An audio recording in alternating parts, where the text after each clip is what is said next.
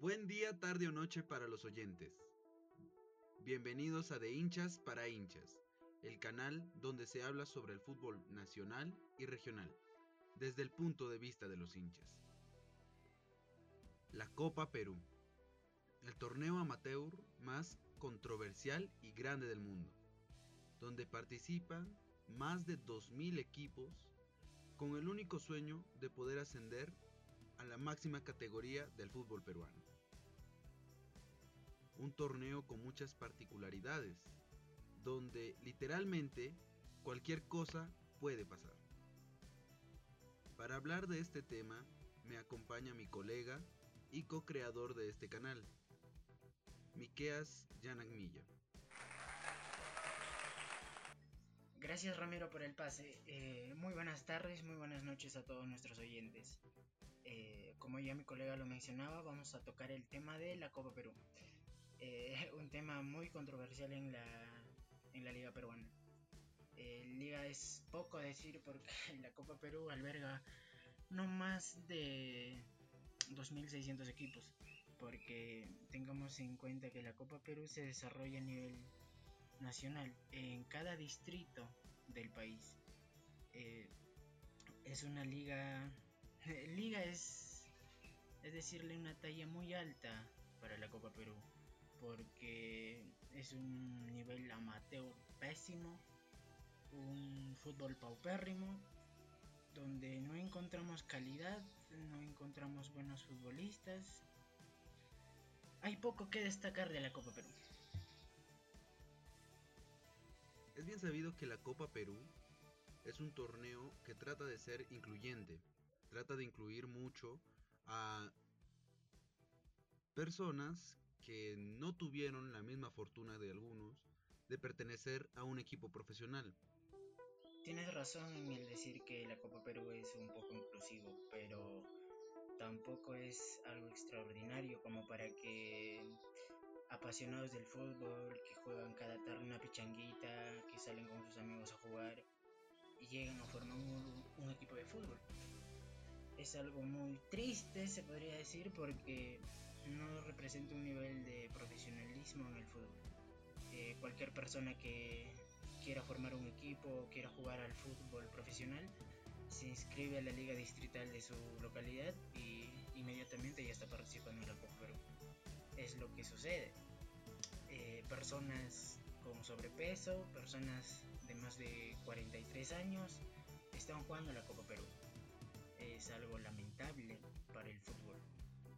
Pero por otra parte genera entusiasmo, genera algarabía en el público peruano. Con estas razones negativas, ¿tú crees que debería seguir existiendo este torneo? Sí, eh, debe seguir y va a seguir porque genera entusiasmo, algarabía en el público peruano. Pero no solo eso, tiene que de alguna forma aportar más a la liga peruana. El hecho de que genere algunos jugadores, que no son muchos, puede decir que son de 10, un jugador nada más, un Miguel Trauco, un Cristian Cueva, que se podrían destacar de la Copa Perú. Solo ellos, por darle un renombre alto. Eh, debe pasar a a no darle este premio de un cupo directo a la primera división. Debe de jugarse un repechaje con el subcampeón de la segunda división es lo que yo planteo como una solución al problema de la falta de profesionalismo en la Copa Perú. El hecho de no pasar directamente a primera división. Eh, de que el campeón de la Copa Perú pueda jugar una repesca, pueda tener una chance de poder ascender, pero teniendo que pasar por un equipo de segunda división. En este caso vendría a ser el subcampeón. Es una idea que la Federación Peruana de Fútbol debe tomar en cuenta para poder reorganizar mejor nuestro, nuestro campeonato de fútbol. Mencionaste algunos nombres interesantes sobre jugadores que habían pasado por Copa Perú, como Arauco o Cueva. Pero porque lamentablemente cuando un equipo asciende, eh, despide a la mayoría de sus jugadores y prefiere contratar jugadores con más peso en la liga profesional. Y estos muchachos que en algún momento se esforzaron tanto por ascender, terminan perdiéndose otra vez en otro equipo de Copa Perú.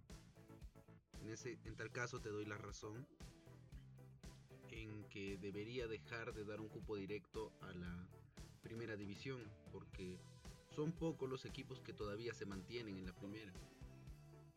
Es muy triste, la verdad, ver algunos equipos que duran solo un año con campañas pésimas que solo sirve para que le roben puntos, pero no debe dejar de existir, tiene razón. El fútbol macho, como se le conoce, es el fútbol que inició prácticamente el, fútbol de golpes hasta que por fin se, se pudo hacer profesional en 1916, si mal no me equivoco. En cuanto a la renovación de jugadores que generan los equipos de campeones de la Copa Perú, eh, es bien sabido porque tenemos un claro ejemplo acá en nuestra localidad. Un es por Ancash, un es por Rosario que una vez ascendidos a Primera División cambiaron sus canteras. Eh, recién, reciente hace unos, algunos años, el Sport Rosario contrató a un Salomón Lidman, a un Beltrán, a un Canchita González, que hoy en día que hoy es pieza clave en la selección peruana. Pero esta contratación de jugadores para poder disputar la primera división eh, genera un costo adicional a la, a la cuenta bancaria del equipo porque se genera deudas y que y estas deudas llegan a absorber al equipo que incluso llegan a desaparecer. Es el caso del Sport Rosario. Hoy en día ya no hay un Sport Rosario por las deudas que tuvo. El hecho de que pueda llegar a ascender a primera división y contratar a jugadores le genera costos.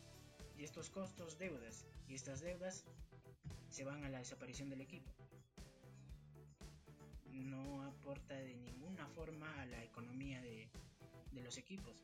Si bien es el caso que sí aporta un porcentaje a la Federación Peruana de Fútbol, pero no aporta mucho al, equipo, porque los hinchas no van a los estadios, salvo que vaya un Alianza Lima, un Universitario de Deportes, un Sporting Cristal, que vayan a jugar a esa localidad de ahí de alguna forma el, amante al fútbol va a ver esos partidos solo porque está Alianza Lima, porque es universitario.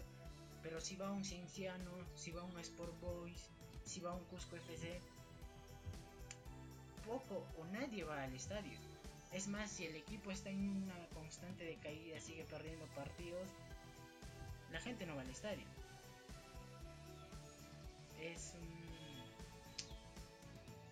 no es ser pesimista, pero es algo triste que esto suceda acá en, un país futbolero, que se podría decir entre comillas, pero futbolero solo para algunos equipos. Cuando nosotros hacemos una encuesta, vemos que la mayoría, por no decir todos, prefieren un Cristal, prefieren un Universitario, prefieren un Alianza Lima. Pero le preguntamos por el equipo del barrio, el equipo de su localidad, el equipo de su distrito, no me gusta. No tiene fútbol, dicen. En ese caso, tampoco la población o la hinchada aporta para que la Copa Perú tenga un renombre más alto. No apoyan al equipo, si van al estadio es de cinco fechas, una fecha. Es algo triste y lamentable ver esto. Lamentablemente no todos no todos los departamentos son tan regionalistas como Arequipa o Cusco donde el equipo más importante es obviamente el equipo del, departamento, como Melgar y Cienciano. Eh, recuerdo que cuando el Sport Rosario llegó a ascender a primera división, eh, en la primera fecha, eh, una buena cantidad de espectadores fueron al estadio, pero no llegaron a La única vez que el estadio Rosas Pampas se llenó fue en el 2017 cuando vino Alianza Lima y por A cuando vino Universitario y Sporting Cristal. Una mayor hinchada fue al estadio, de ahí nada más.